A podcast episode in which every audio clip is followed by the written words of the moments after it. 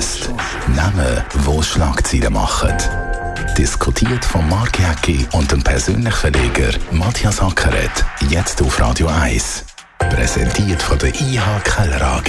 Ihre Skoda-Partner. Jetzt mit dem vollelektrischen Skoda Enyaq. ihkellerag.ch Skoda. Simply clever. Willkommen zu der Sendung. Heute reden wir über die Namen. Murat Yakin, der Nazi-Trainer, bleibt bis und mindestens zu der EM nächstes Jahr.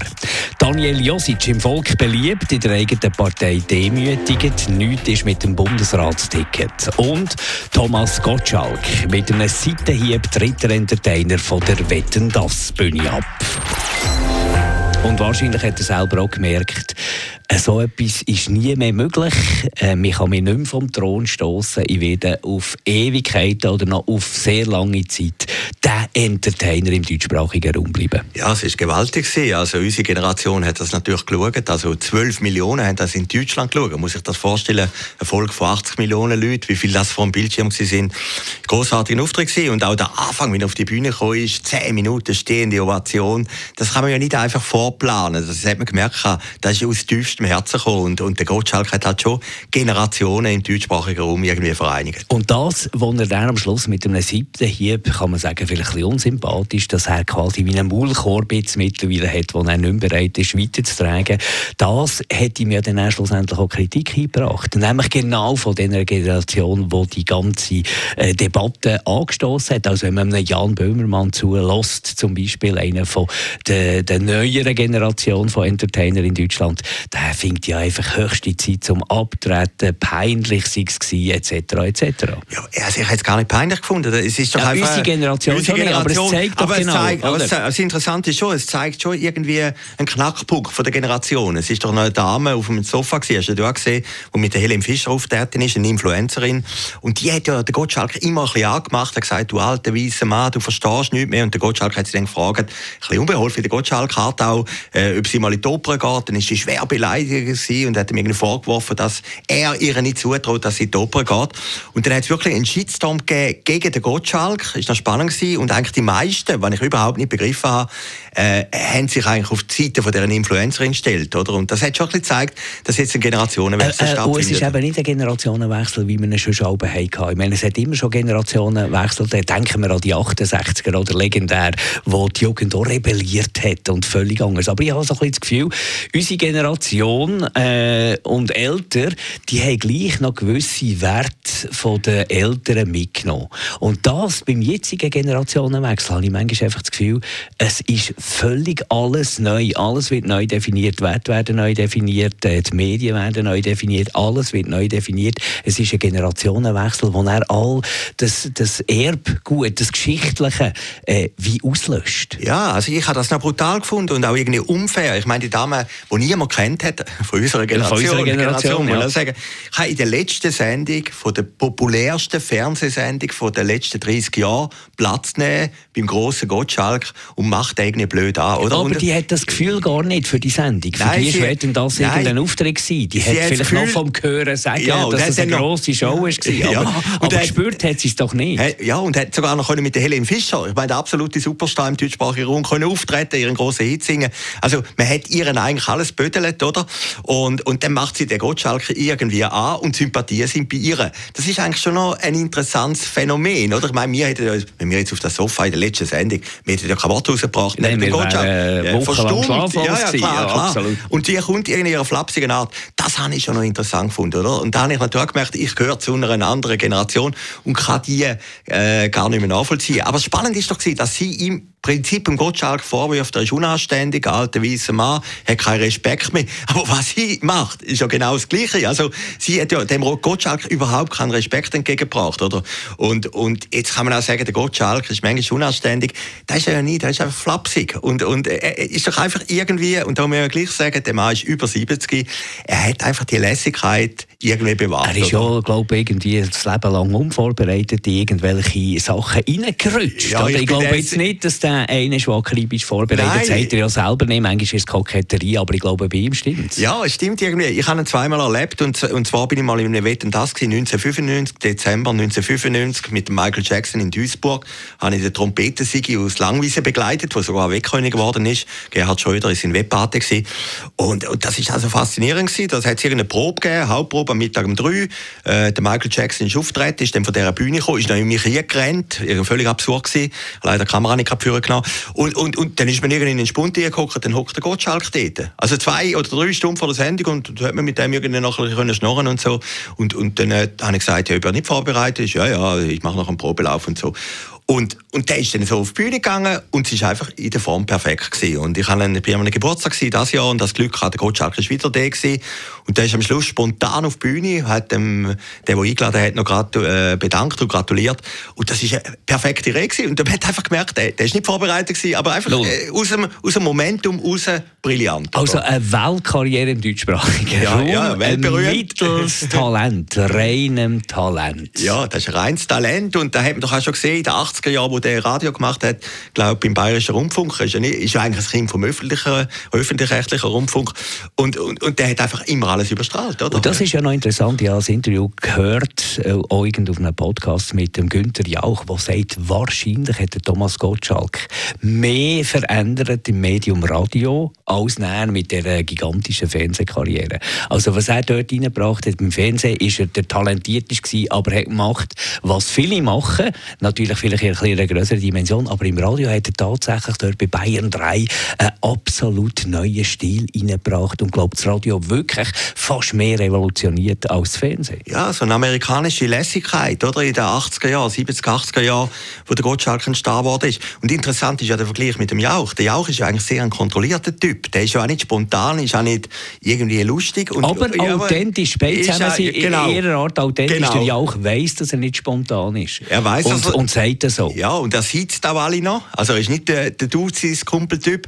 Äh, Er ist auch ein Kontrollfreak, oder? Wir haben mal im Persönlichen haben wir mal etwas erlebt. Hat irgendeiner geschrieben, der Jauch wohnt in einer Villa. Nachher sind gerade x Klagen gekommen von einem deutschen Anwalt, der geschrieben hat, das stimmt nicht, es hat keine Villa, es hat geschlossen, weiss Gott was, äh, kostet 10.000 Euro. Also der Jauch ist ein völliger Kontrollfreak, äh, ist eigentlich auch ein unlustiger Typ, oder? Und, und der Gottschalk ist einfach die Lässigkeit des Seins. Und, und das habe ich eben schön gefunden in der letzten Sendung. Und er ist, er ist schon im richtigen Moment gegangen. Er ist im richtigen Moment gegangen. Ich glaube so. Er Es hat ist höchst Eisenbahn. Genau. Er wird immer irgendwo wieder auftauchen. Ja, er kommt ja schon wieder im RTL diese Woche. Aber er hat drei, drei Abschiedssendungen gehabt. Die erste vor zwei Jahren mit dem Michel Hunziker. 14 Millionen Zuschauer, noch mehr. Dann vor zwei Jahren oder vor einem Jahr das zweite Comeback. Das ist nicht mehr so, man hat gemerkt, er hat Namen vergessen. Aber die letzte Aber auch gute Quote. ist auch sehr gute Quote. Und die letzte ist jetzt wirklich noch gut gewesen. Obwohl er Namen vergessen hat oder verwechselt hat.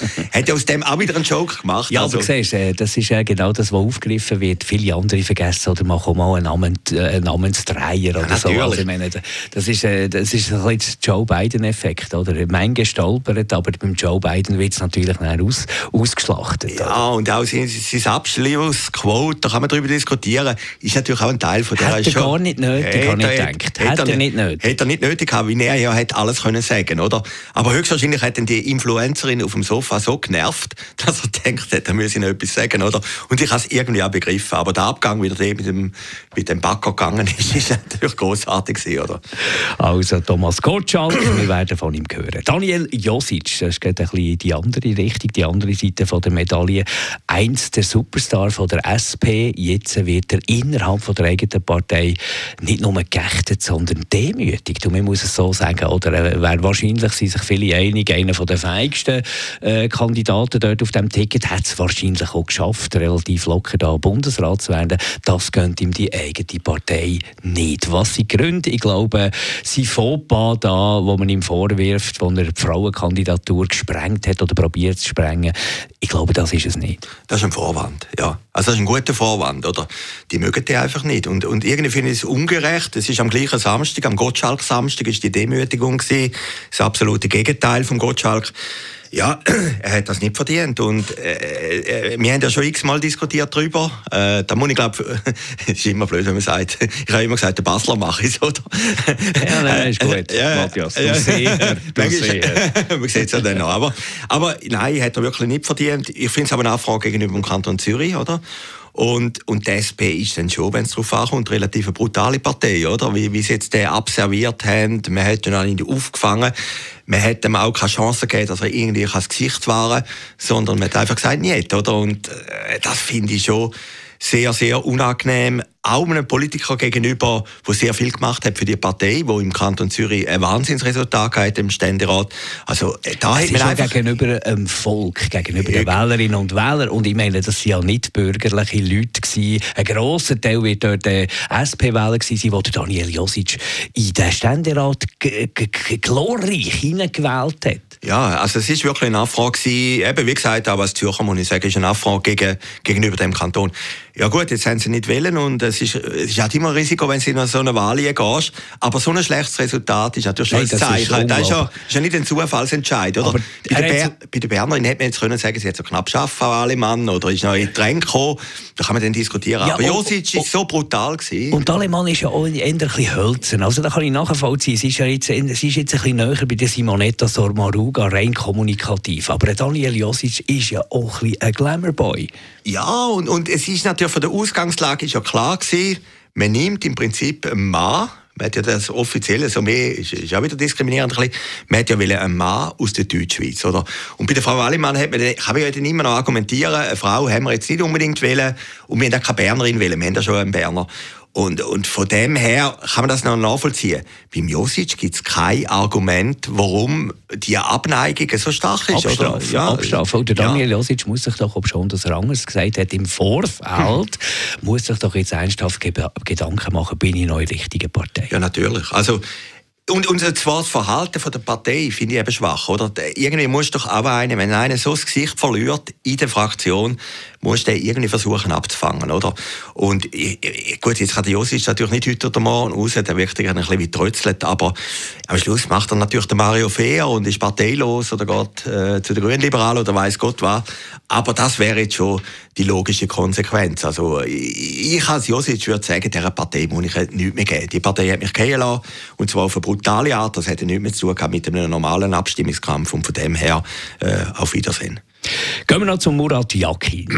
der Verband sagt, der Nazi-Trainer der bleibt, und zwar bis äh, nach der EM. So will der Vertrag. Und nachher schauen wir dann weiter. Mutlos.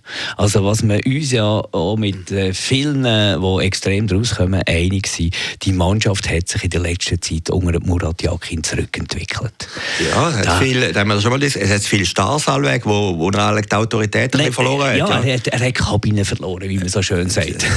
das ist, einfach, ist doch ein genialer Satz. Ja. Das ist ein, wunderbarer ist ein genialer Satz. aber, äh, also, äh, aber es zeigt ein bisschen mehr über den Verband aus als über Murat Yakin. Er ja. hat sie offenbar können überzeugen Den Verband kann man glaube ich, noch relativ schnell überzeugen. Und er will man natürlich in diesem Verband keinen Ärger. Man wird lieber äh, den auch mal wieder jassen und Japero wahrscheinlich als das Problem lösen. Aber es gehört nochmal zum Verband, dass nicht immer alles gut läuft. Und im Moment läuft es nicht rund, auch wenn man das Ziel knapp einigermaßen erreicht hat. Aber es geht geht ja darum, dass man dort einen guten Auftritt hat. Ja, gut, so wie die Mannschaft spielt, gibt es keinen guten Auftritt. Gut, man hat alle Ziele erreicht, muss man immer noch sagen. Jakin hat ja eigentlich das, was man ihm vorgegeben hat, hat er erreicht. Ich kann den Verband schon nachvollziehen, oder? Ich meine, jetzt geht's noch, die Zeit geht schnell um. Jetzt geht vielleicht noch drei Vierteljahr, dann ist Deutschland, die Europameisterschaft. Wer wäre noch passabel gewesen? Wir haben ja den Holländer wählen, oder? Van Gaal. Der hat vielleicht, der weiß vielleicht gar nicht, wo die Schweiz ist. Das ist mehr Juxkandidatur. Ja, ja, ja, klar, da haben wir ja ein Spiel bringen, oder? Äh, der Favre, Favre wäre gewesen, oder der Fischer, oder? Das sind Fischer glaube ich nicht. Ja, Fischer glaube ich auch nicht. Der wollte eigentlich in Deutschland bleiben, Clubtrainer. Äh, Favre, aber aber man hat ein gleiches Risiko nicht eingehen wollen, wieder mit einem Neuen etwas Neues versuchen. Und vielleicht ist es auch eine Kostenfrage, oder? Man hat einen längeren Vertrag mit dem, mit dem äh, Murat gemacht und, und den will man jetzt einfach irgendwie einhalten. Und äh, das Schöne am Fußball ist, sobald die an der EM ein Spiel nach dem anderen gewinnen, ist alles vergessen. Der Verband hat es richtig gemacht, Murat Yakin ist der Größte. So ist Fußball. Ja, das ist das Geniale. Petrovic ist ja genau das die ersten zwei Spiele absolute Katastrophe. Nachher ist, glaube äh, der erste Sieg über die Türkei. Dann haben sie sich qualifiziert. Dann ist das legendäre Spiel gegen Frankreich vor zwei Jahren. Und plötzlich ist da Gott gewesen, oder? Also, es braucht halt schon relativ wenig. Und ich, ich kann mir das schon, schon vorstellen, dass es gar nicht so schlecht rauskommt, wie jetzt alle und sagen. schön am Fußball ist schon, es ist nicht matchentscheidend. Und sogar wir beide können darüber reden. Voilà. Äh, der Martin Wals, den ich immer noch zitieren, leider verstorben, hat ja mal gesagt, es gibt nichts Schlimmeres als Fußball. Nein, es gibt nur etwas, was schlimmer ist als Fußball, über Fußball zu reden. Danke vielmals, Matthias Sackert, euch für zuzuhören. Bis nächste Woche. Shortlist mit dem Mark Jäcki und dem Matthias Ackeret. Zum Nachlesen und Abonnieren als Podcast auf radioeis.ch. Das ist ein Radio 1 Podcast. Mehr Informationen auf radioeis.ch.